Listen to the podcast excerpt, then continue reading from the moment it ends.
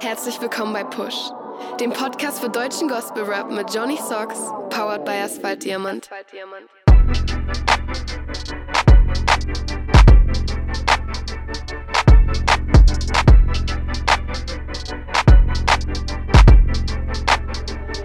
Das Interview. Ja, Kevin, hallo. Wie geht's dir denn? Hi Johnny, ich freue mich hier zu sein beim Push Podcast. Mir geht's ganz gut. Ähm, ich habe ein bisschen mit Allergie zu kämpfen. So langsam blüht's ja schon draußen, aber ansonsten geht's mir sehr gut. Danke. Ja, das Problem kenne ich. Die Birken, kaum macht man die Fenster auf und in der heutigen Zeit soll man ja regelmäßig lüften. Nicht so eine einfache Zeit für Allergiker. Ja, wir sind hier im Gespräch zu deinem kommenden Album Goldene Zeit. Das ist ja dein sechstes Album, wenn ich richtig informiert bin. Richtig, ein Album davon war ja äh, Deine Gospel-Rapper, also quasi mit Davy zusammen. Aber an sich ist es meine sechste Platte, richtig. Sehr, sehr cool. Die erste Platte hast du ja 2014 released. Ähm, auf den Versen Gottes hieß das Ganze. Genau, richtig. Äh, es war, glaube ich, April 2014, ja. Dann hast du so in schöner Regelmäßigkeit alle zwei Jahre ein Album rausgebracht und dann im Jahr 2019 sogar zwei. Einmal mit Deine Gospel Rapper und dann noch das Album Blau. Ja, du bist gut informiert, genau so ist es. Blau war sozusagen die letzte Platte, die ich rausgehauen habe und jetzt kommt im März ähm, dann Goldene Zeit. Während den Alben-Releases ist ja auch so viel bei dir passiert. Und zwar bist du zu Asphaltdiamant gestoßen. Wie kam da die Connection zustande? Im Grunde genommen, ich bin nicht nur dazu gestoßen, sondern äh, ich war quasi von Anfang an dabei bei der Gründung von Asphaltdiamanten. Man muss das von der Historie ein bisschen so sehen. Äh, natürlich gab es schon vor meiner Zeit aktive christliche Rapper und ähm, da war ich noch nicht mal im Glauben, da wurde in Deutschland schon irgendwie über Gott und Jesus gerappt. Dann mit der ganzen Sache, so wie sich die Generationen so entwickeln, 2014 kam dann meine Platte und man hat sich schnell connected. Die darauf folgenden Jahre gab es auch immer mal wieder Möglichkeiten, äh, unterwegs zu sein mit der Musik und ein wichtiges Ereignis war das Christival und das war, glaube ich, sozusagen die erste Location, wo wirklich viele Gospel-Rapper sich getroffen haben. Da war sozusagen der Erstkontakt und da ist auch die Idee geboren, dass wir die One Love Jam machen, also ähm, ein christliches Rap-Konzert, was wir auch gemacht haben. Und so sind die Netzwerke entstanden bis dahin, dass wir dann auch gesagt haben, dass wir Asphalt-Diamanten ähm, gründen, eine Plattform, wo wir gebündelt sozusagen sichtbar sind und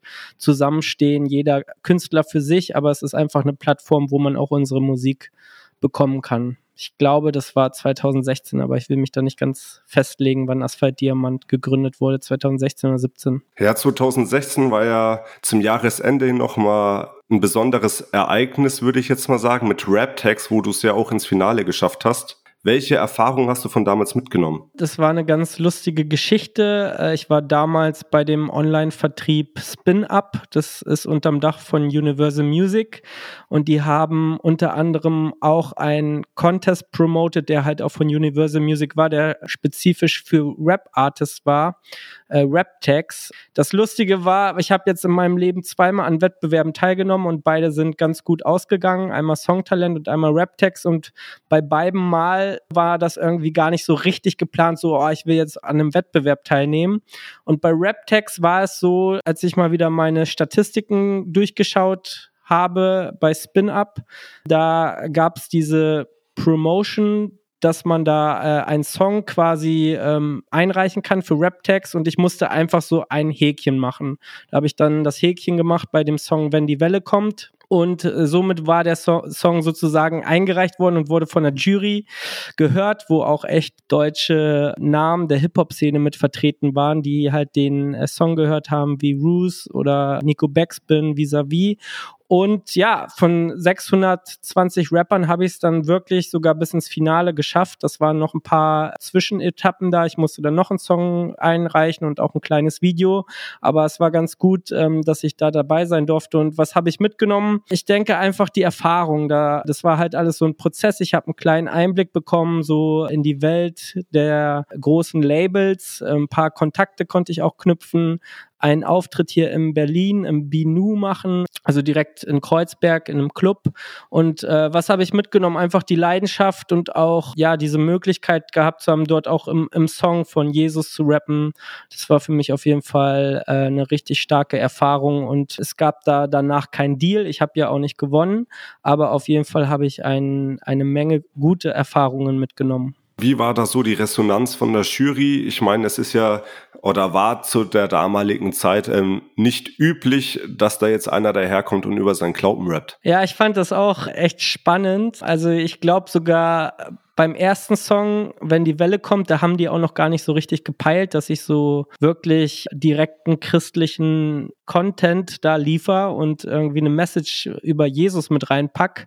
Und dann spätestens, als ich da im Studio war, wo ja dann auch halt äh, Mel Beats da war und auch der Ramin, der damalige Labelboss von Chapter One und so, und da habe ich dann ja auch rausgehauen über Jesus. Und irgendwie keine Ahnung, die haben es jetzt nicht straight angesprochen, aber ähm, was ich dann im Finale gemerkt habe, und das fand ich persönlich auch sehr schön, wo zum Beispiel noch öfters mal gesagt wurde, auch von der Bühne, dass sie mir Respekt geben dafür, dass ich einfach mit so einer Botschaft dastehe. Und es ist ja eine ganz andere inhaltliche Lyrik als die ganzen anderen Teilnehmer. Und äh, ich habe da trotzdem auch Respekt aus der Szene bekommen. Aber natürlich merkt man auch, muss ich dazu sagen, du bist halt so ein bisschen auch so wie so ein Alien, ne? Weil ich war jetzt ja auch nicht Backstage da krass unterwegs und am, am Saufen und irgendwelche anderen Sachen konsumieren, sondern für mich war es einfach da wichtig, da zu leuchten und zu scheinen und einfach ein Statement zu setzen. Also ich glaube, ein bisschen wie so ein Alien habe ich mich trotzdem gefühlt. Ja, jetzt mal ähm, von dem Glauben in den Texten abgesehen, dein Style kann man ja als sehr variabel beschreiben, sehr eigen und um doch nochmal auf die Texte zurückzukommen, auch sehr konsequent. Also du sprichst da schon Sachen direkt aus, auch jetzt in den letzten Releases, so wo sich manche halt gedacht haben, okay, da versuche ich lieber noch einen Reim zu finden, der das Ganze ein bisschen abrundet und du bist eher so einer mit Ecken und Kanten. Ja, meinst du das jetzt äh, auch inhaltlich oder mehr auf den Raps hier, den ich wirklich habe? Sowohl als auch. Ich bin ja gut befreundet mit auch anderen Rappern aus der Szene und so. Das ist ja mehr als nur auch, dass wir so kollegial sind, sondern äh, auch schon Freundschaften und ist ganz lustig. Oder wie zum Beispiel auch, äh, wenn man ein Album zusammen mit Davy macht, der mich da nie disst oder sagt, das geht halt so in dem Sinne gar nicht. Aber das Ganze, wo ich merke, äh, mir ist es auch nicht so wichtig, dass sich jetzt alles so krass reimt und dass da irgendwelche Reim Reimstrukturen sind. Ich habe so irgendwie noch nie meine Texte geschrieben, sondern es geht bei mir vielmehr immer um die Stimmung, um das, was aus meinem Herzen oder was in meinem Herzen ist. Natürlich gucke ich auch noch mal über die Songs rüber und schaue, wie kann man was irgendwie noch verbessern und es muss sich halt gut anfühlen. Aber für mich war es noch nie so mega wichtig, dass ich da jetzt irgendwelche krassen Reimketten mache oder so. War halt nie mein Anspruch und wenn ich mir auch irgendwelche andere Rap-Musik aus den Charts anhöre, da reimt sich für mich auch nicht alles so. Ne? Also ich finde, das ist auch kein Muss eigentlich. Weil manche reden ja immer so gern um den heißen Brei und du bist halt einer, der auch das so komplett 100% ausdrückt. Also es ist halt äh, gerade, wenn man jetzt auch Botschaft bezogen, keine Ahnung, dass ich auch mal Themen anspreche, weiß ich nicht, wie wenn zum Beispiel, wenn die Welle kommt oder so, ist ja wirklich auch ein tiefer Song mit auch harten Aussagen, sage ich mal, was man teilweise auch nicht in irgendwelchen Kirchen sogar vielleicht hört, dass Jesus halt wiederkommen wird und auch, dass mit dieser Erde nochmal was passieren wird, nämlich so das Gericht Gottes wird nochmal kommen so. Das ist schon so, dass ich da Wert drauf lege, dass ich die Botschaft verkünde, auch mit meiner Musik, aber auf der anderen Seite jetzt äh, das neue Album Goldene Zeit ist ja in dem Sinne gar nicht so mit Jesus in dein Gesicht und alles, so, sondern da ist es auch wieder einfach sehr persönlich und auch nochmal anders, aber auch direkt würde ich sagen, aber jetzt nicht in dem Sinne christliche Botschaft kommuniziert. Ist mir auch aufgefallen beim Hören. Ich hatte ja dankenswerterweise die Gelegenheit dazu. Der Titel Goldene Zeit, wie kam es zu dem Titel? Ich muss ehrlich sagen, für mich der Titel, der kam eigentlich wirklich auch aus dem Song heraus. Es gibt ein Lied, das heißt Goldene Zeit, ist halt mit drauf und weiß ich nicht, ich habe den Beat gehört und dann kam mir die Hook und äh, die Aussage so dahinter. Äh, ich glaube, die kann jeder für sich auch so ein bisschen interpretieren, auch mit Goldene Zeit. Aber aus dem Song heraus ist sozusagen der Albumtitel entstanden und das war auch um den Dreh, äh, da war auch Blau war da gerade frisch released, glaube ich so. Da habe ich den Song auch äh, geschrieben, also war einer der ersten Songs vom neuen Album. Da hatte ich mir eigentlich so das Ziel gesteckt, so ich möchte das Album bis Mitte 2020 fertig haben. Dann kam halt Corona und äh, das war alles andere als eine goldene Zeit, so wo ich auch gedacht habe, ich würde dieses Album nie irgendwie, also 2020 hätte ich das Album auch vom Titel nicht released. Da kann man sich natürlich überlegen, äh, möchte ich den Namen jetzt noch ändern, aber für mich war es schon fix, dass das Album so heißen soll. Und deswegen habe ich mir dann aber auch mehr Zeit genommen, was auch gut tat und ich hatte keinen Druck, habe sozusagen auch die Lockdown-Phase gut genutzt, um nochmal am Album zu arbeiten. Was mir auch aufgefallen ist im Vorhinein, ich dürfte ja auch schon das Cover sehen und es unterscheidet sich deutlich zu den Single-Covern. Da wurde ja komplett mit anderen Farben gearbeitet. Wie kam es zu dieser Entscheidung, bei dem Cover zu sagen, okay, ich stelle das Cover so dar und die Single-Cover komplett anders?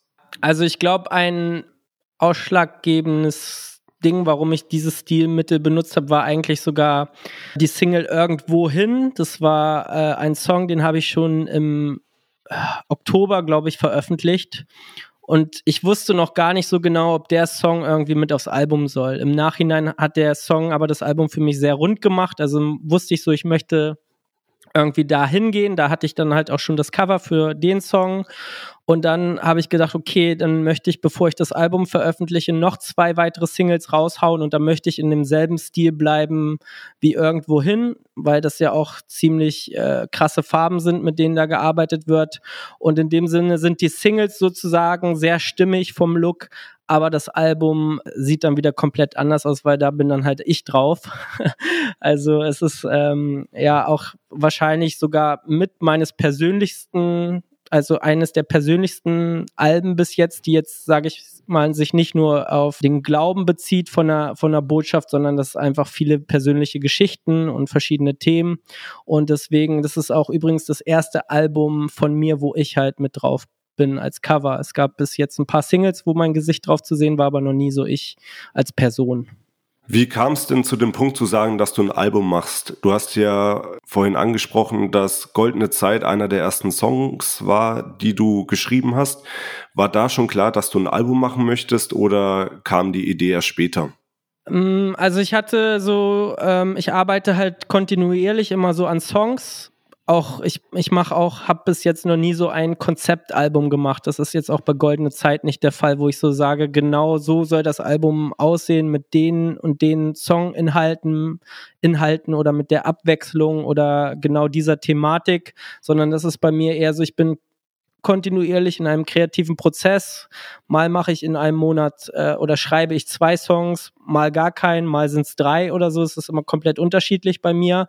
Und als aber so drei, vier Songs fertig waren, die auch, sage ich mal, alle ziemlich ein schweres Gewicht hatten von, vom Inhalt her. Das war zum Beispiel Goldene Zeit, auch wenn der jetzt nicht so schwer ist vom Inhalt, aber auch Songs wie äh, Nix war umsonst, der auch ziemlich deep ist. Dann äh, der Inhalt vom Intro und so eine ganzen Sachen, wo ich wusste, okay, das sind auch Songs, die möchte ich nicht nur als Single raushauen, sondern die gehören für mich irgendwie an einem Album und dann entstehen weitere Songs und dann arbeitet man auf jeden Fall auf ein Album drauf zu, wo man auch sagt, okay, ich möchte dann äh, um die 15 Tracks irgendwie dann auf jeden Fall haben. Also dann hat es auch eine Richtung und dann guckt man auch später noch so, okay, was könnte da jetzt noch mit äh, rein oder was würde dem, dem Album noch gut tun, so vom Sound und so. Da guckt man dann schon, wenn man die Vision dahinter hat. Was mich auf den ersten Blick ein bisschen erstaunt hat, war, dass du 16 Titel auf dem Album hast und ja auch ein Skit mit am Start hast. Das ist ja aktuell eher untypisch. Also da werden ja hauptsächlich EPs gedroppt, beziehungsweise kleine Alben mit so zwölf Songs. Wie kam die Entscheidung dazu, das mit 16 Titeln ähm, zu bestücken und dann auch mit einem Skit? Ja, also im Grunde genommen, ich war halt sehr kreativ und ähm, hatte viel Output sozusagen, auch wo ich gesagt habe, das möchte ich so fürs Album nutzen, aber es gab auch so Songs wie zum Beispiel Irgendwohin, der ist einfach so zwischendurch entstanden und später habe ich dann entschieden, dass ich den noch mit draufnehmen möchte, weil ich finde, der passt sehr gut da einfach rein. Und dann ähm, habe ich das allererste Mal ein weil ich ja jetzt in der Corona-Phase auch gelernt habe, äh, Beats zu bauen, aber ich bin dann noch ein ziemlicher Rookie. Aber es ist auch das erste Mal auf einer Platte von mir, das ist mein Beat sozusagen mit drauf ist. Für einen, für einen richtigen Song hat es nicht gereicht, so, aber für den Interlude-Zwischenspiel, das ist, das, der Beat ist von mir produziert. Und Skit war für mich sehr sinnvoll, ähm, weil ich da auch noch eine kleine Überraschung eingebaut habe, nämlich die Meti Marie aus Berlin, die äh, macht ein Poetry Slam. Da wollte ich auch einen Übergang schaffen, der nochmal sozusagen goldene Zeit mit aufgreift und da ist der Skit dann auch mit reingekommen. Ich fand, das war irgendwie ein schöner Übergang. Ja, die Dame ist ja auch öfter zu hören, ne? Auf dem Album. Richtig. Das ist so ein Überraschungseffekt, auch wenn man das Album das erste Mal äh, komplett durchhört. So, ich glaube, das haben auch noch nicht so viele gemacht vom Style und ich bin da sehr kreativ und experimentell unterwegs und ich hatte irgendwann den Gedanken, dass ich ähm, sowas mal auch in einem Album umsetzen möchte. Und es spitzt sich ja dann halt zu ähm, beim vorletzten Track. Ist auf jeden Fall eine gute Abwechslung, hat mir sehr gut gefallen, ist sehr erfrischend. Hast du für das Album noch mehr Songs produziert, um dann auszuwählen oder hast du gesagt, okay, so die, die jetzt kommen, die packe ich mit drauf, weil es einfach gepasst hat? Also ich habe sicherlich noch ein paar Songs rumliegen, die ich, sage ich mal, auch geschrieben habe, aber ich habe keinen Song endproduziert und war dafür im Studio und alles und habe den schon recorded und dann gesagt, dass der jetzt nicht aufs Album kommt, sondern die Songs, die ich recorded habe im Studio, die sind auch auf dem Album drauf, so für das Album auch. Sehr cool. Ja, ich habe mir das Album, wie gesagt, angehört. Ich finde die Songs ähm, sehr abwechslungsreich, aber trotzdem hört man so einen gewissen roten Faden durch das Album durch. Du hörst dich sehr reflektiert an und es klingt echt so, als ob du, also ich gehe auch davon aus, dass es so ist, dass du mit dir im Reinen bist komplett. Also das ist einfach sehr ehrlich, das Album. So macht das den Eindruck auf mich. Ja, danke ja, ich probiere ja generell immer in meiner Musik sehr authentisch äh, zu sein. Das ist auch sogar der Grund gewesen, warum ich äh, meinen bürgerlichen Namen auch als meinen Künstlernamen gewählt habe, so Kevin Neumann, so weil ich wollte einfach, dass der Kevin, den man im Privaten kennenlernt, dass der sozusagen auch auf dem Album äh, oder als Künstler, als Mu Musiker einfach auch sich da drin widerspiegelt und es einfach authentisch ist. Der Benjamin Forgiven ist ja auf zwei Songs als Feature-Partner mit am Start. Den einen Song 808 habt ihr schon released. Wie kam es da dazu, dass du gesagt hast, okay, ähm, den Benny möchte ich jetzt auf dem Song und auf dem anderen Song auch noch mit dabei haben? Wie ist da die Zusammenarbeit entstanden?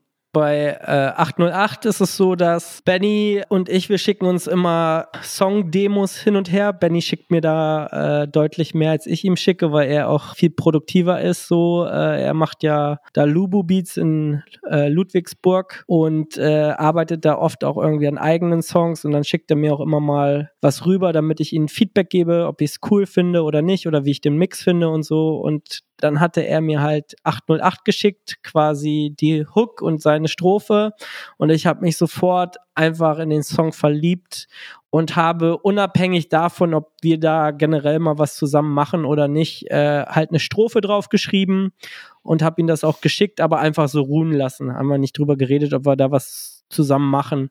Und dann aber später, als mein Album auch immer mehr Gestalt angenommen hat, da habe ich ihn auch wirklich nochmal gefragt, ob ich auch 808 benutzen kann für mein Album, weil ich diesen Song einfach so liebe und das total feiern würde, wenn er mit drauf ist. Und äh, er hat sich sehr gefreut, ich habe mich sehr gefreut. Ich habe dann nochmal meine Strophe ein bisschen umgeschrieben. So ist sozusagen der Song gemeinsam entstanden. Dann ist er noch auf einem Song drauf, der heißt Unser Soundtrack. da ist die Geschichte ein bisschen anders. Äh, ich hatte den Song schon einigen Leuten geschickt. Ich will jetzt nichts Falsches sagen, aber ich glaube zwei, drei Leuten. Und ich habe nur Absagen bekommen. Dann habe ich selber noch eine Strophe drauf geschrieben, also die zweite Strophe mit, äh, mit äh, dieser einen äh, hochgepitchten Stimme, die auch schon auf Blau zu hören ist, äh, auf dem Song Zombie, war eine relativ lustige Strophe, ein bisschen auch äh, bisschen rumgealbert und so, aber da war dann so, dann hat mein Produzent mir gesagt, ey Kevin, so ey, irgendwie, wenn du das machst, manchmal wirkt das einfach ein bisschen wack, so, ne? Und das hat mir dann noch mal ein bisschen zum Nachdenken gebracht. Und dann war Benny ja eine Woche über Silvester bei mir und dann habe ich ihn noch spontan gefragt, das war dann auch schon Endphase, ob er dann noch einen Part übernehmen würde. Das hat er dann gemacht äh, auf dem Weg äh, ins Studio. Wir sind ähm, zweieinhalb Stunden Auto gefahren, hat er noch seine Strophe zu Ende geschrieben und dann sogar noch im Studio ein bisschen dran gearbeitet, aber er hat gut abgeliefert und von daher, er passt auch sehr gut drauf und bin sehr froh, dass er da äh, quasi der Feature-Part geworden ist. Ja, man merkt auf jeden Fall, dass ihr Spaß hattet. Du hast einen Produzenten angesprochen, das ist meines Wissens ein David. Richtig, ja. Der in dem Studium Haltenbad Wolfsburg quasi sein Tonstudio hat. Genau. Da bist du ja auch schon seit mehreren Jahren, seit 2013 habe ich gelesen. Und wie ist da die Zusammenarbeit zustande gekommen? Richtig, ich komme ja ursprünglich aus der Kleinstadt Gifhorn. Ähm, jetzt lebe ich ja in Berlin, aber damals war ich da regional sehr verwurzelt und dann hatte ich schon, ich habe ja schon meine Texte geschrieben, seitdem ich 16, 17 bin. Nie mit der Absicht, mal öffentlich Rapmusik zu machen.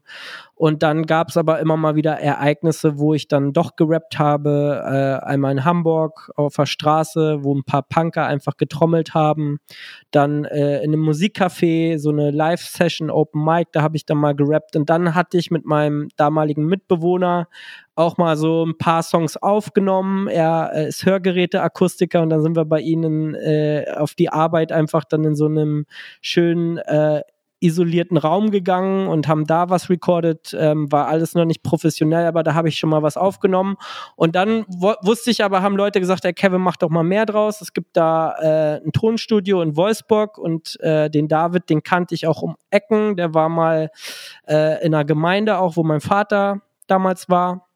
Und sozusagen, der hatte sich auch schon einen Namen gemacht in Wolfsburg. Der hat viel mit der Hip-Hop-Szene in Wolfsburg einfach äh, gemacht und produziert.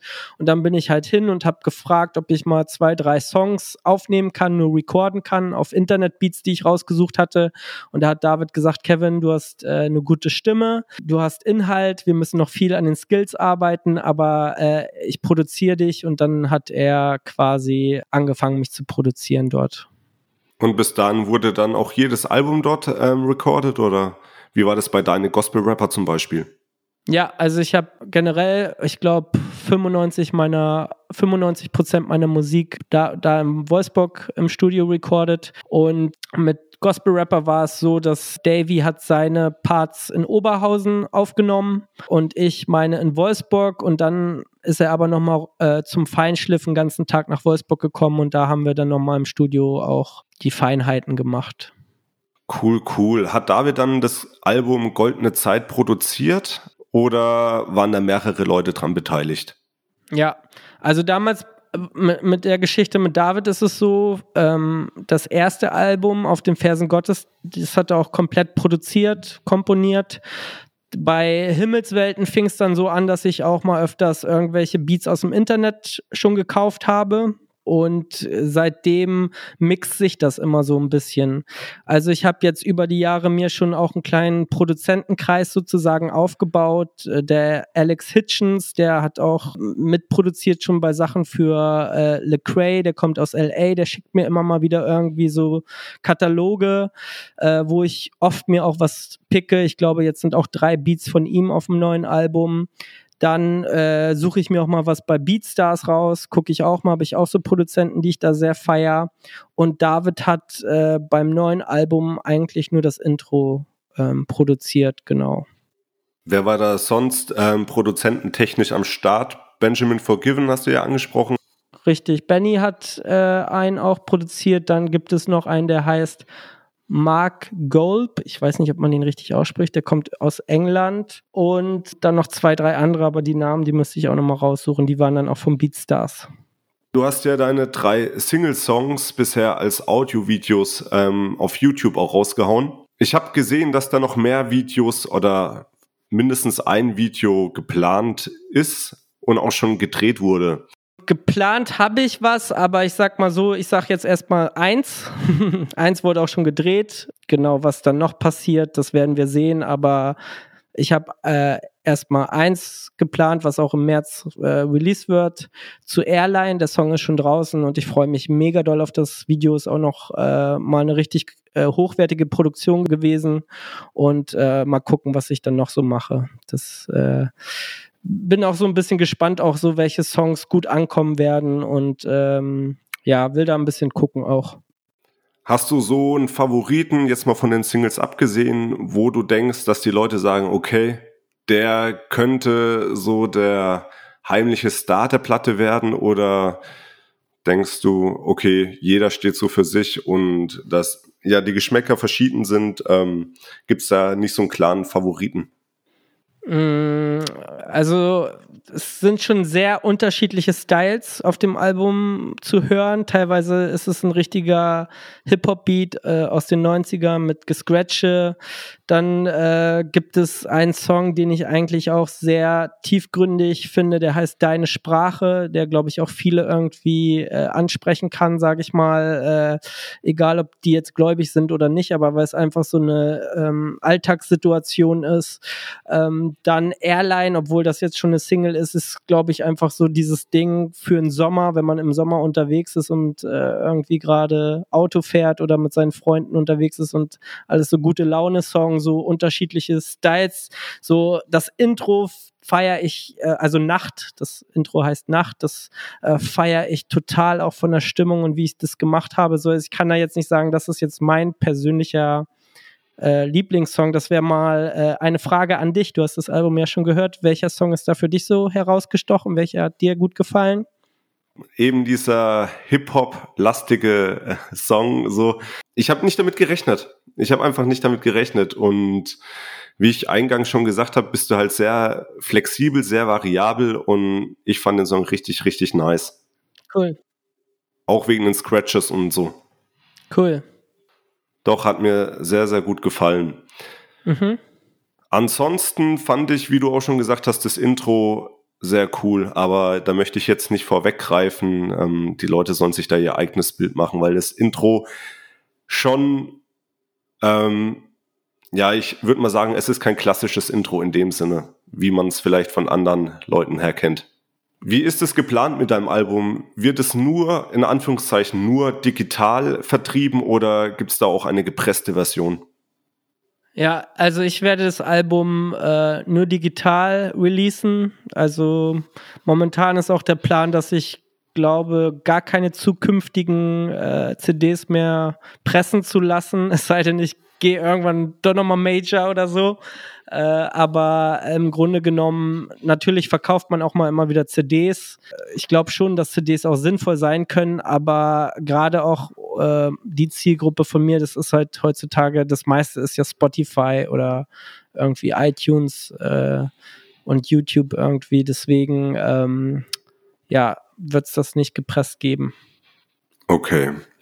Nach dem Album ist vor dem nächsten Album vielleicht. Was sind so die nächsten Projekte, die du schon im Hinterkopf hast?